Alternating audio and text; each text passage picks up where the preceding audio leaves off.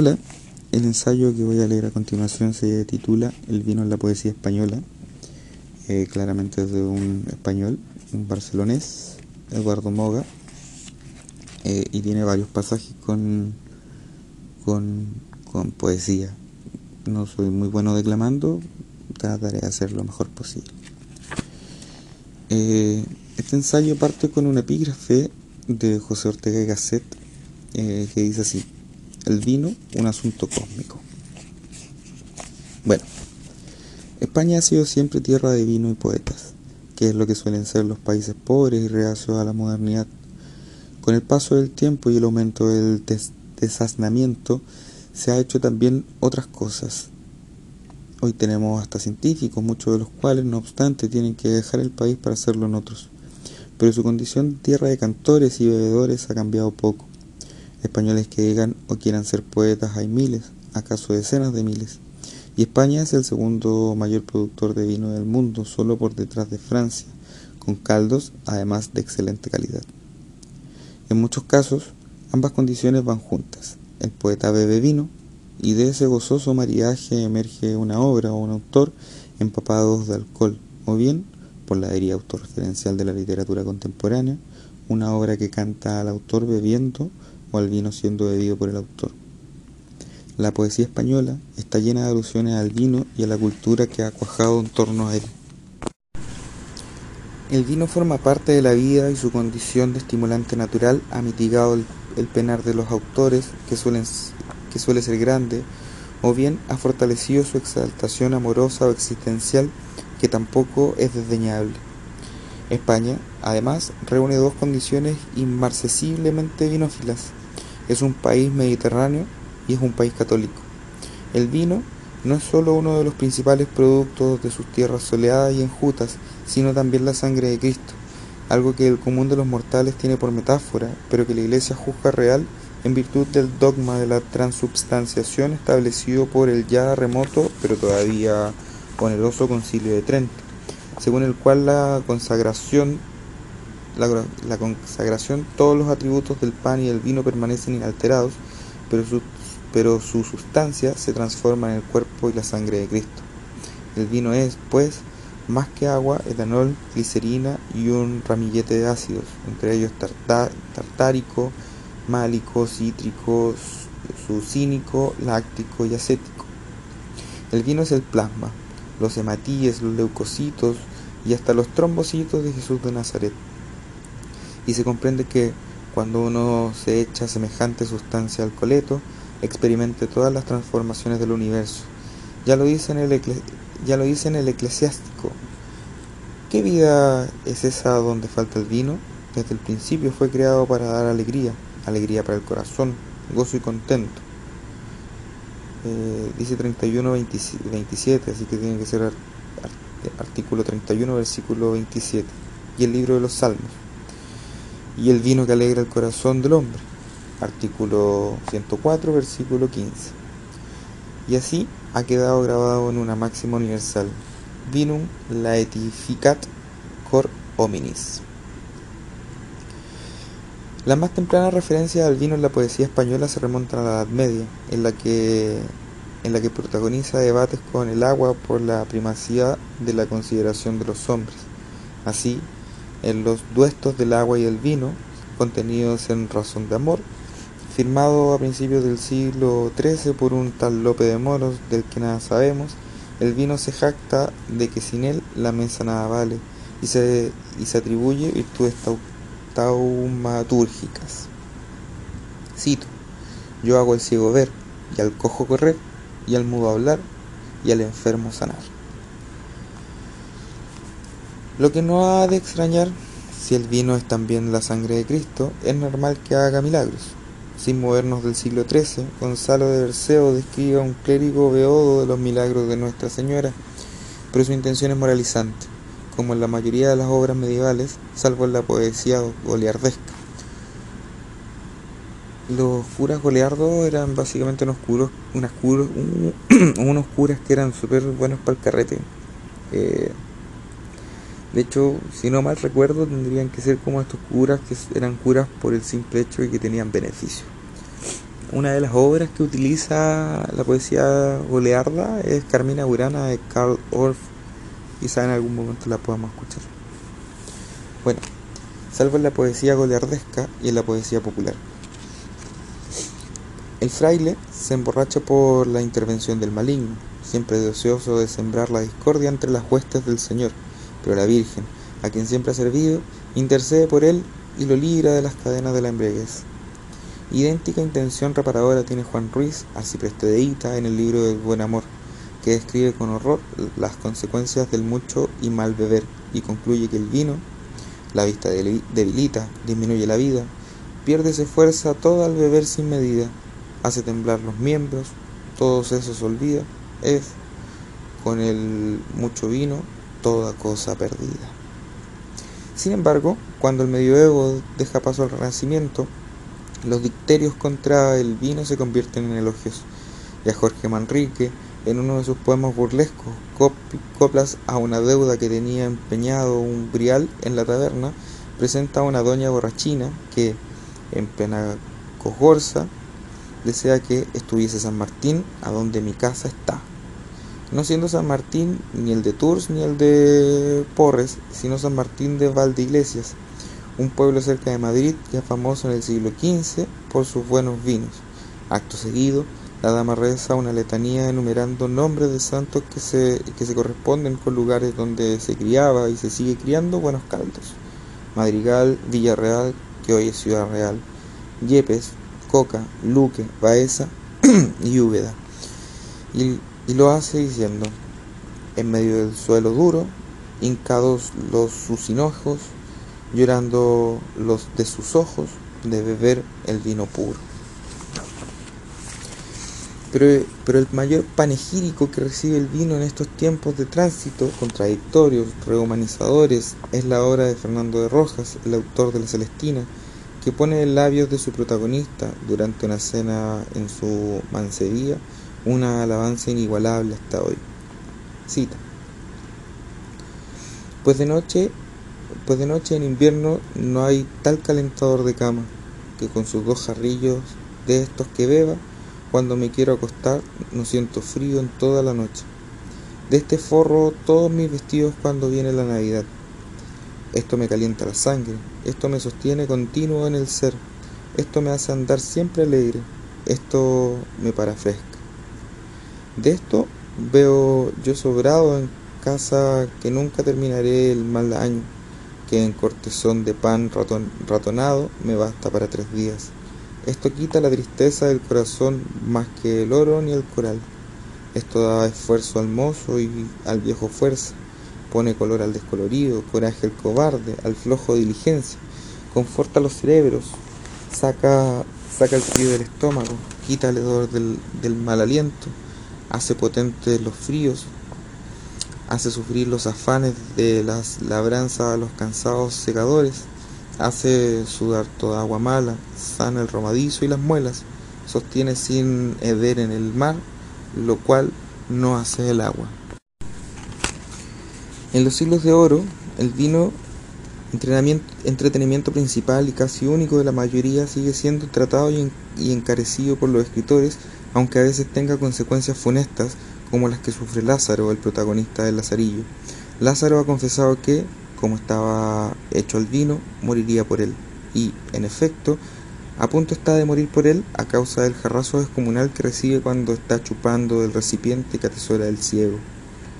Cito, y luego, y luego otro día, teniendo yo resumando mi jarro como solía, no pensando el daño que me estaba aparejado, ni que el mal ciego me sentía, sentéme como solía, estando recibiendo aquellos dulces tragos, mi cara puesta hacia el cielo, un poco cerrados los ojos por mejor gustar el, sabroso licor, sintió el, desesperado ciego que ahora tenía tiempo de tomar de mi venganza, y con toda su fuerza, alzando, alzando con dos manos aquel dulce y amargo jarro, lo dejó caer sobre mi boca, ayudándose, como digo, con todo su poder de manera que el pobre Lázaro, que de nada de esto se guardaba, antes como otras veces, estaba descuidado y gozoso.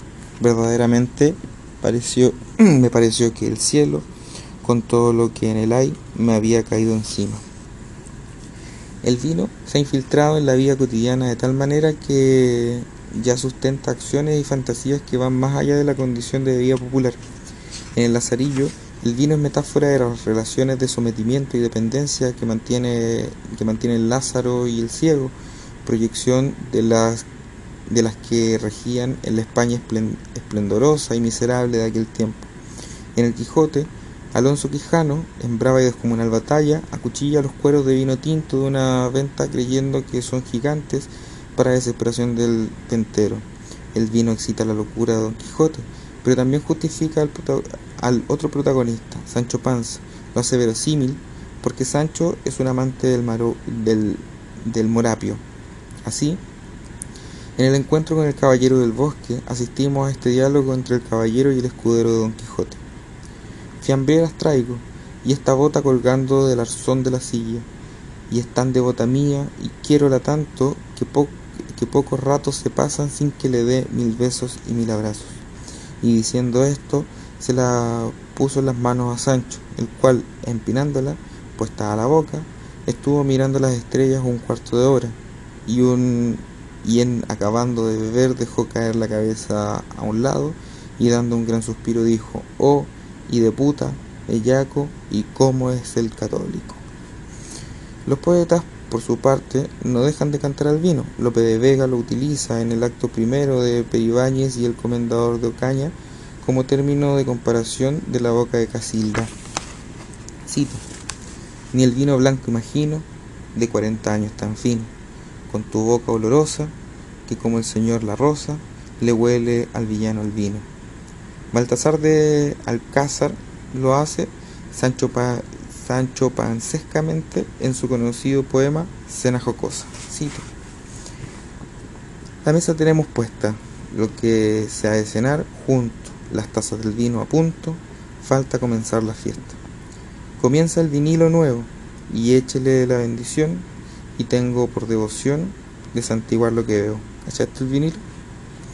Franco fue Inés, este toque, pero arrójeme la bota, vale el florín cada gota de este vinilo a loca. Supongo que no es el mismo vinilo que estamos pensando, ¿no? Hay que buscarlo. ¿De qué taberna se trajo? Más allá de la del cantillo, 16 vale el cuartillo, no tiene vino más bajo. De nuestro Señor, que es Mina, la taberna de Alcócer, Grande consuelo es tener la taberna por vecina.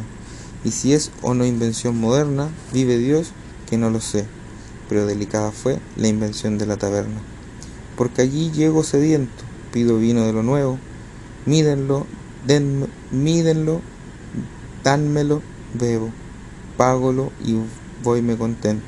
Esto, Inés, ellos alaban, no es menester alaballo, solo una falta le hallo, que con la prisa se acaba. Juan de Arguillo, eh, como tantos otros bates áureos, dedica sonetos a Baco. A ti, de alegres vides coronado, Baco, gran padre, tomador de oriente, he de cantar a ti que blandamente tiemblan las fuerzas del mayor cuidado.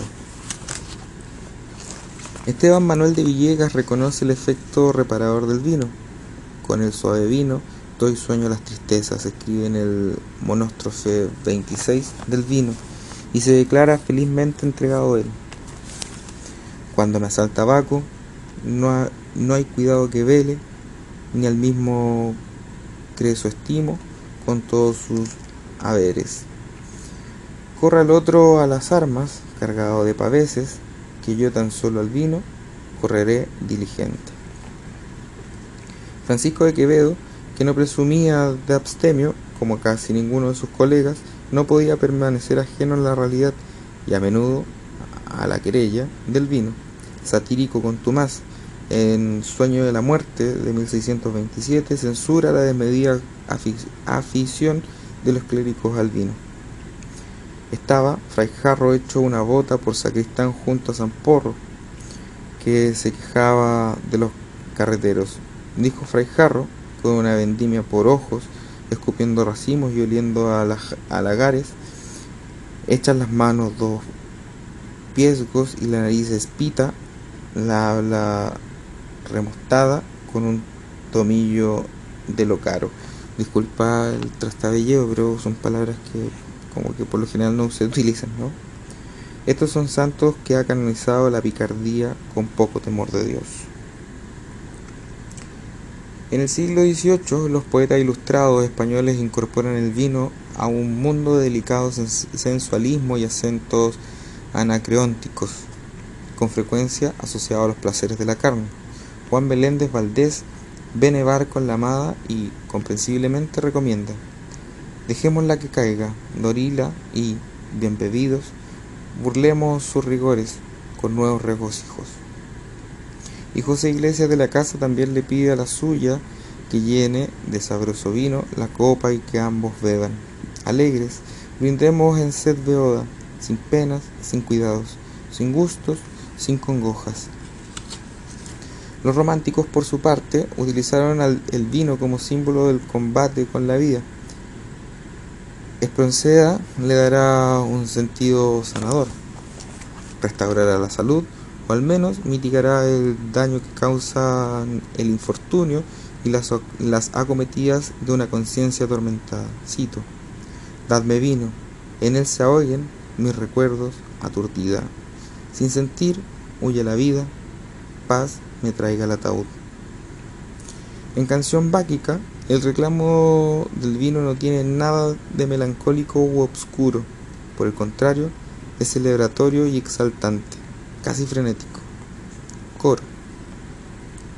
Oh, caiga el que caiga, más vino, brindemos, a aquel que más beba, logre sin fin. Con, pámpanos ricos se, su frente adornemos, aplausos cantemos al rey del, del festín. Canta el poeta Munquís, alegre los ojos, borracho el semblante, la copa espumante, en alto a brindar, rebose los labios en besos y vino, y el néctar divino de fuerza al azar. Oh, caiga quien caiga, caiga el que caiga, más vino, brindemos a aquel que más beba, lore sin fin, con pámpanos ricos su frente adornemos, aplausos cantemos al rey del festín. El poeta. Volcán, volcanes requeman, mi frente encendida, más alma, más vida, crecer siento en mí, torrentes de vino, las mesas se esmalten, en mil piezas salten, cien copas y mil. Oh, caiga el que caiga, más vino, brindemos a aquel que más beba, logre sin fin. Con pámpanos ricos su frente adornemos, aplausos cantemos al rey del festín. Canta el poeta, fosfórico el globo, en torno a mi gira, su asiento retira, la tierra a mis pies, y el aire en confuso rumor me levantan, furiosos que cantan al Chipre y Jerez. Nuevamente el coro. Oh, caiga el que caiga, más vino, brindemos a aquel que más beba, lore sin fin. Con pámpanos ricos su frente adornemos, aplausos cantemos al rey del festín. Larra Menos hímnico, pero no menos crítico, sitúa el vino de Valdepeñas en el epicentro del desastre descrito en El Castellano Viejo, una cruda pero certera exposición de la tosquedad y rudeza del español de su tiempo y del nuestro. El susto fue general y la alarma llegó a su colmo cuando un surtidor de caldo, impulsado por el animal furioso, saltó a inundar mi limpísima camisa. Levántese rápidamente a este punto el, trinchador, con ánimo de cazar el ave prófuga y, al precipitarse sobre ella, una botella que tiene a la derecha, con la que tropieza su, brazo, abandonando su posición perpendicular, derrama un abundante caño de valdepeña sobre el capón, sobre el capón y el mantel. Corre el vino, aumentase la algazara.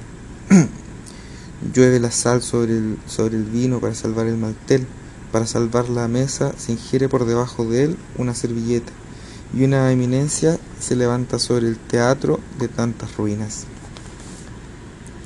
Gustavo Adolfo Becker abunda en el dolor de Eros y en la melancolía inesperada por el vino, aunque quiasmáticamente atravesada por la alegría.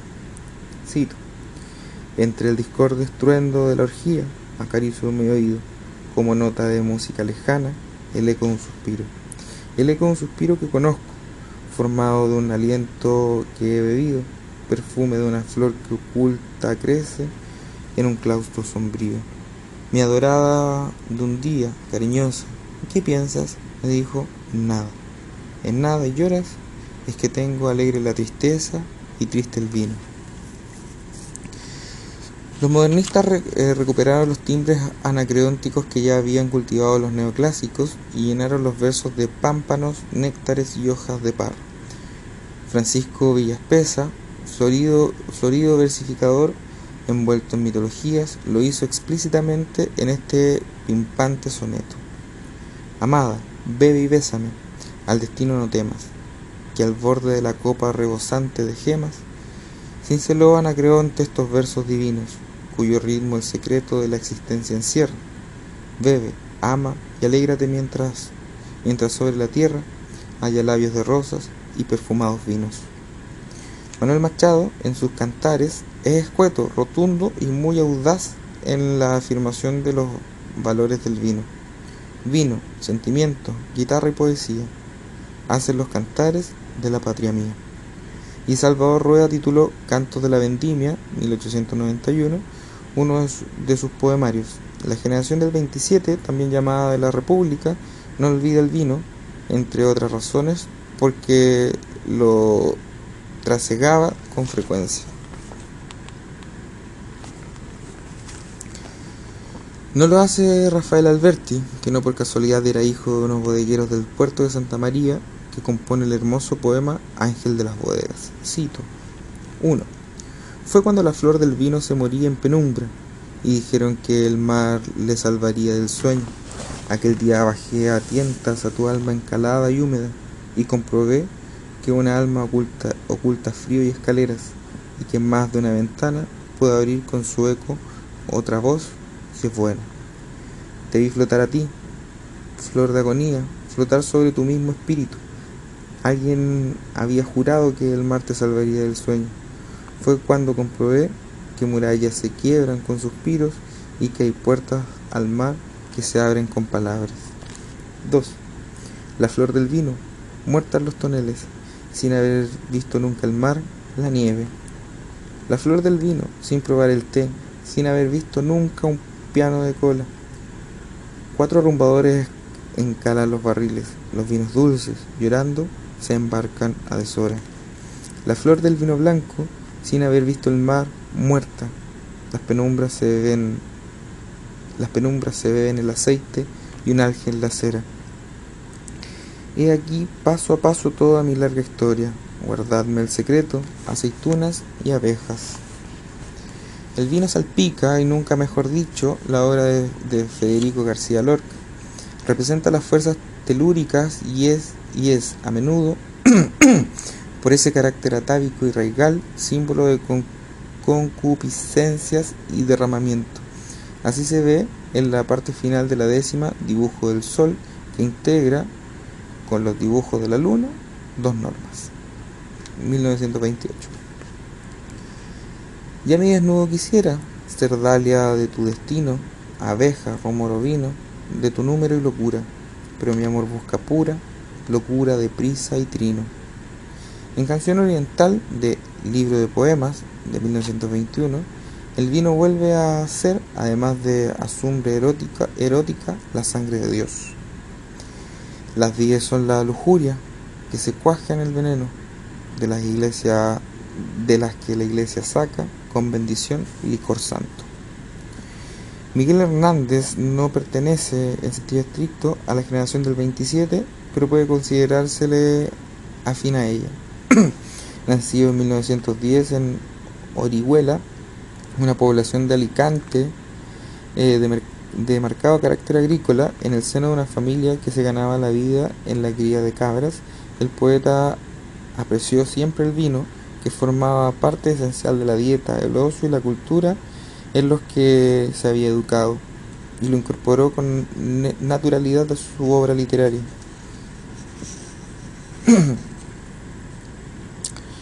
En el, temprano y aún algo ingenuo poema pero, pero por eso mismo revelador de sus motivos primordiales, dirigido a la que sería su mujer, Josefina Manresa, mi gran Josefina Dorada, utiliza el vino como término figurado de la metáfora que le inspiran las cartas que ésta le manda.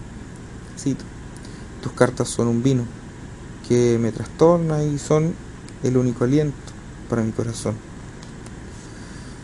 Pero el gran canto al vino de la obra hernandiana es su Oda al vino, en la que destacan dos rasgos, la cercanía de motivos e imágenes con Estatuto del Vino de su gran amigo Pablo Neruda, incluido en, Residencia en la Tierra, que se publicó en Madrid en 1935, y las atrevidas, casi escandalosas imágenes sexuales de la estrofa décima y decimosegunda. En la, en la primera de ellas, la imagen del grifo como falo que colma y ahoga la mano, boca, que viene a recoger sus fluidos es tan audaz como perturbadora para la época en que fue escrita. Se trata, además, de un sexo que vierte sangre, geometrías de madera, raciones de vino. El vino semen y, por, por lo tanto, vida. Cito. Lleve del vino, sexo que atraganta, la mano tabernera, grifo corriente y no, freno que canta, y calla, y no, y espera, y sangra geometrías de madera. La alusión fálica prosigue la estrofa decimosegunda, aunque ahora vinculada a las consecuencias fisiológicas de beber vino. Hacerlo vuelve a los sexos masculinos solo meatos, conductos por los que se expulsa a la orina, pero, pero Miguel Hernández no los llama así, sino gongori, gongorina, gongorina, disculpa, eh, pero Miguel Hernández no los llama así, sino gongorinamente, líquidamente rubios. Y también eh, genuflexos, como los amarantos y las corbatas. Los falos no se alzarán ni cobrarán solidez, sino que permanecerán abatidos y lacios. Otra consecuencia adversa del vino es que hasta los más sabios, los doctores, se aferran, se aferran mareados a las esquinas y acaben cayéndose. Ebrios se vuelven consultores de esquinas y de cantos. Cita. Líquidamente rubios, genuflexos, genuflexos, como los amarantos y las corbatas, tornará a los sexos y hará doctor y hará doctores cuantos consultores de esquina y de cantos. Dos de los últimos grandes cantores del vino han sido Claudio Rodríguez y José Hierro, pertenecientes ambos a una generación, la del 50, que no solo ha gustado del vino, sino de todos los alcoholes existentes. El primero, además, nació en su tierra, Zamora, de caldos poderosos. De hecho, como dijo alguien, la generación del 50 se lo bebió todo. En Conjuros, del 58, Claudio Rodríguez escribe con media azumbre de vino en el que no sabemos dónde acaba la cogorza común y empieza la habilidad mística o poética. Nunca seremos, siempre con vino encima. ¿Quién va a guardarlo ahora? Que estamos en el pueblo y lo bebemos, en paz y sin espías. No es el sabor la fuerza, mediante sumbre de vino poleón, doncelo aldillo, tinto de toro. ¿Cuánto necesita mi juventud, mi corazón? Qué poco. Meted, meted hoy en los ojos el aliento del mundo, el resplandor del día, cuando por una sola vez y aquí, enfilando cielo y tierra, estaremos ciegos. Tardes, mañanas, noches, todo, árboles, senderos, cegadme. El sol no importa, las lejanas estrellas. Quiero ver, oh, quiero versos, veros y corre el vino y, cuánta, entre pecho y espada, cuánta madre de amistad fiel nos riega y nos, desbroza. Voy recordando aquellos días, todos, pisad todos la sola uva del mundo, el corazón del hombre, con su sangre marcad las puertas. Ved, ya los sentidos son una luz hacia el, hacia el verdadero.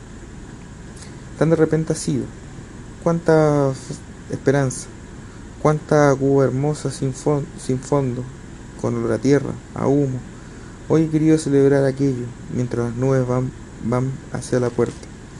Y antes de que las lluvias del otoño caigan, oíd, vendimiad todo lo vuestro, contad conmigo, ebrios de sequía, sea la claridad, zaguán del alba. ¿Dónde quedaron mis borracherías ante esta media sumbre? Gracias, gracias una vez más y adiós, adiós por siempre. No volverá el amigo fiel de entonces. Por su parte, José Hierro, otro conspicuo libador que escribía, que según decía, solo podía escribir, su poesía en bares y tabernas, entrega este soneto, vino de crianza, en el que da voz al propio vino y lo presenta como un nuevo Jesucristo. Dejadme que repose aquí, en mi cuna de roble y de cristal, estoy cansado. Para llegar hasta donde he llegado sudé de sol a sol, de luna a luna. Robé la claridad sumido en una raíz de sombra, el robo que he robado. Lo hice oro y rubí transfigurado por la sabiduría y la fortuna. Terminé mi tarea Ahora descansa en la sombra mi cuerpo, en ella mansa el hervor jovencillo de antaño. Pero los dioses nunca mueren, juro que respiro, y espero, estoy seguro, de mi resurrección el tercer año. Mérida, 11 de marzo de 2018. Espero te haya gustado. Nos vemos pronto.